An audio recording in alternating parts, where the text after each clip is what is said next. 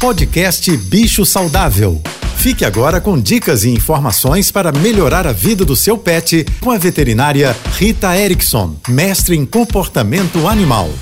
Olá, boa tarde, espero que estejam todos bem. Essa semana eu venho respondendo perguntas que os ouvintes vêm me mandando pelo meu Instagram.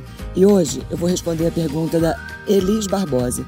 Ela diz assim: Como faço para o meu cachorro parar de urinar nos cantos dentro de casa? A primeira pergunta, Elis, é se seu cachorro é castrado, porque os cães machos não castrados têm uma tendência a fazer xixi dentro de casa como se estivesse marcando território na rua. E geralmente a castração resolve ou melhora muito essa questão.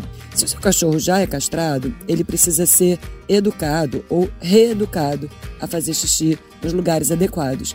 E esse é um processo que requer muita paciência e persistência, mas a gente sempre tem como melhorar.